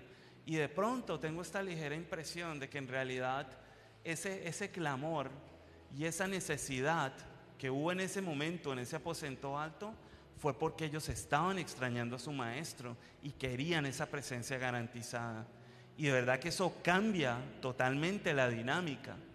O sea, ahora más que nunca, yo necesito de Dios. O sea, yo quiero tener la dulzura de Jesús transpirando y, respirando sobre mí. Lo necesito. O sea, mi cuerpo lo pide. Yo necesito el hambre y la sed que Dios ha, determinado para mi vida. porque eso no hay absolutamente nada más que lo pueda saciar. Ni la riqueza, ni el placer, ni los viajes, nada hay que pueda satisfacer eso. Así es. Y, hay algo más interesante que yo aquí escribí, porque llegué, llegué a esta conclusión, que los apóstoles tenían bien claro este, este principio específicamente, pero ellos se sometían a las autoridades terrenales, ¿no? De la tierra, pero siempre y cuando esto no quebrantara los principios espirituales que mantenían la comunión con Dios y con su Hijo. O sea, nada podía estar como una mercocha, ¿no? Exacto, es, cierto el punto. ¿Ve? Entonces, ¿nosotros podemos estar como una mercocha? No. Es como un estado libre desasociado. Estamos en el mundo, no somos del mundo, pero estamos bajo el gobierno divino del reino de los cielos. Y ese gobierno y, esa, y esas leyes este, tienen preeminencia por encima de cómo nos conducimos en este, en este dominio. O sea que el meollo del asunto es, y aquí vamos a una conclusión, es, a ver si ustedes llegan a la misma conclusión que hemos llegado nosotros, es mantener una comunión con Dios y con su Hijo a través de llevar y entender y vivir los principios espirituales del reino. Sí, yo pienso que el llamado siempre, y te lo he dicho, está ahí este, el llamado del Señor es ven y sígueme. Y a veces, a veces uno siempre cree que esto es como que ser profesionales en el Evangelio y pensar que uno está escalando peldaños porque tiene más base teológica, pero la realidad es que cuando yo tengo esa actitud de seguir, tú vas adelante mío, yo voy siguiéndote, pues tu sombra tiene una proyección sobre mí y, permanecemos juntos, ¿verdad? Y eso, eso hace que yo esté cerca de mi maestro. Cada vez que el maestro hable, pues eso va a tener aplicación sobre mi vida y mi corazón y yo fácilmente voy a poder obedecer. Pero cuando yo no hago ese intento, ni siquiera de seguir ese mismo ritmo y me voy quedando atrás, pues entonces ya, ya mis ojos van a estar fijos en otras cosas o en otras personas o en otras direcciones. Y entonces voy a perder la sincronía del caminar con el maestro. Yo pienso que ese punto es, es clave porque eso es precisamente lo que la religión quiere formar, ¿verdad? El crear un sistema donde uno permanezca atado a la estructura y al, ¿verdad? Y no puestos en los fijos de, no los ojos puestos y fijos en el Señor Jesucristo. Yo creo que ahí hay un punto muy valioso y eso solamente lo trae pues la comunión con el Señor. La comunión, la cercanía con el Señor. Exacto. Y aceptar al Señor como nuestro único Salvador y Creador. Nosotros llevamos 16 años juntos en un proceso de conocer, que nunca nos vamos a conocer este, totalmente, pero tenemos claro de que, de que estamos asociados, ¿verdad? Y que en esa asociación vamos conociéndonos. Y cuando yo conozco ciertos aspectos de ella, esos aspectos a mí me han, me han enamorado y viceversa. Y eso hace que haya más melcocha, como dices. Que haya más fusión. igual con el Señor. Me gustó cuando este, Yesenia dijo y reafirmó cuatro o cinco veces de que Dios es bueno. Yo creo que aparte de, aparte de ese de primera de Juan que dice Dios es amor, yo creo que la segunda, el segundo eslogan del Evangelio, que es más potente, y lo vi por allá en una valla en Puerto Rico, es Dios es bueno. Es la afirmación más sencilla, pero es la afirmación más efectiva y más simple. Dios es bueno para tu vida y para mi vida. Dios tiene planes para tu porvenir. Tiene un propósito que ni siquiera tú mismo has conoces ni lo has visualizado. Y tiene un propósito eterno, no solamente para usarte como, una, como un objeto, sino para manifestar su amor en tu vida, para que seas pleno, para que seas lleno. Y eso no se nos puede olvidar, ¿verdad? Así es. El amor de Dios excede toda barrera y todo conocimiento. Así es. Y, en esta tarde eh, que hemos estado hablando sobre todos esos principios, que se resume en mantener una comunicación, una comunión con Dios y su Hijo. Yo les invito que al que no ha aceptado al Señor como su Salvador, como su Creador, si quiere pasar aquí al frente, los invito.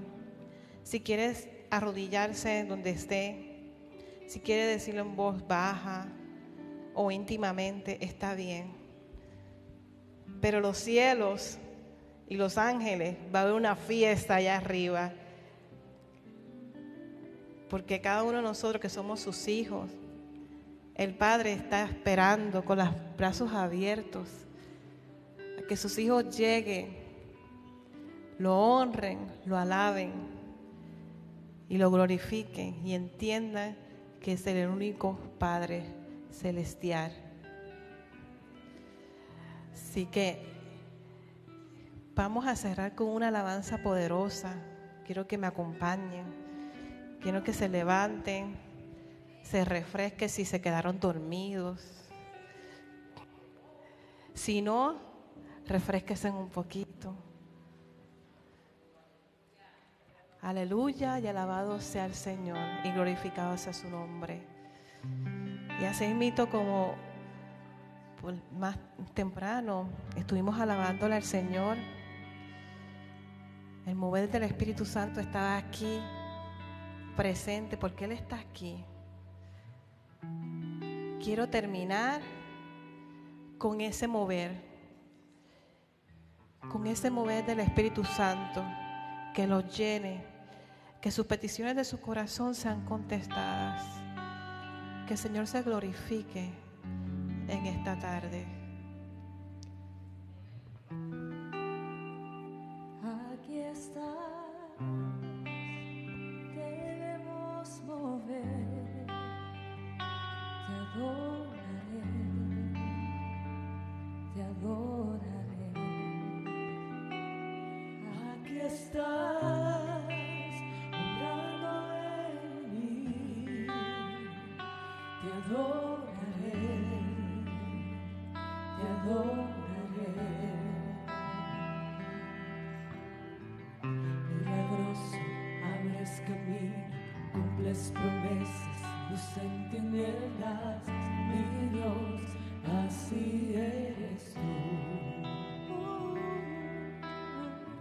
Milagroso, abres camino, cumples promesas, luz en tinieblas, mi Dios, así eres tú. Milagroso,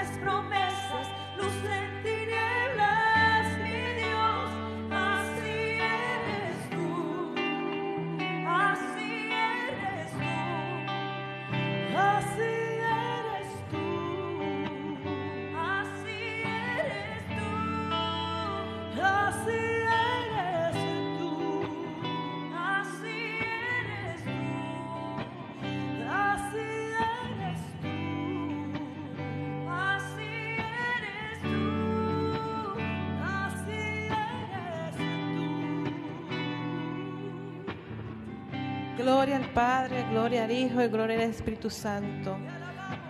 Alabado es tu nombre, glorificado tú eres. Rey de reyes, Señor de señores.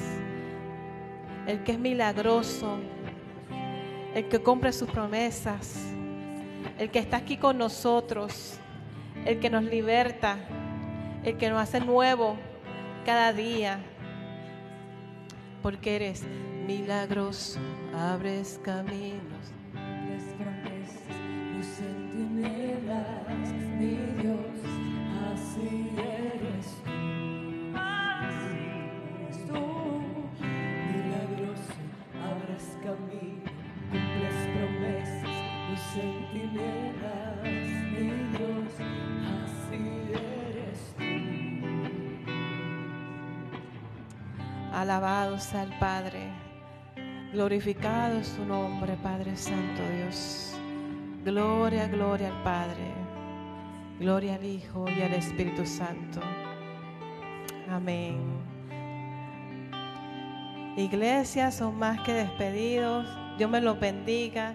Que tengan una linda semana llena de bendiciones. Que el Señor le conteste sus oraciones. Todo lo que tenga en su corazón sea contestado. Los esperamos el miércoles a las 7 aquí en la iglesia. Vamos a seguir hablando sobre los principios del reino. Los que se quedaron con ganas, vengan. Si no pueden venir y me dicen, ah, Celis, vamos a mirarlos por Zoom. Yo le pongo el Zoom, no hay problema. Pero lo importante es que estemos juntos y, y- y entendamos cuáles son los principios que el Señor quiere para nosotros. Los esperamos en crecer aquí también a las siete y media en la iglesia, en el templo. El pastor va a estar aquí. Yo espero que esté bien para ese momento. Si no, otra persona estará. Y nos vemos el próximo domingo. Dios me lo bendiga a cada uno de ustedes. Amén. Que no se nos olvide, el pastor nos pidió que mañana, perdón, los martes a las 5 de la mañana el grupo de intercesión y los hermanos y las hermanas estamos convocados a orar a las 5 de la mañana. Por favor, acérquese si tiene alguna pregunta, alguna duda. Por favor, María, levanta tu mano. Ella es la líder de este grupo. Zuli es parte igualmente de, por favor, acérquense a las hermanas, eh, las personas que son, son parte de este ministerio. Y recordemos que a partir del 6 de noviembre, el servicio los domingos comienza a las 4 de la tarde. A partir del 6 de noviembre comenzaremos a las 4 de la tarde. Estamos abriéndonos a nuevos cambios, escuchando lo que el Señor nos puede y nos tiene que decir con cambios. Los cambios no vienen mal. Por eso usted y yo estamos aquí, ¿verdad? Porque decidimos cambiar y estamos de un país al otro. Así que eh, estamos dando esta nueva oportunidad a ver cómo esto nos cae. Pero igualmente, tanto usted en su casa como aquí estamos invitados y convocados am, que a partir del 6 de noviembre comenzamos el servicio a las 4 de la tarde. Así que vayan en paz, que el Señor les bendiga, les fortalezca y nos volvemos a ver el miércoles, el jueves, el domingo. Dios les bendiga.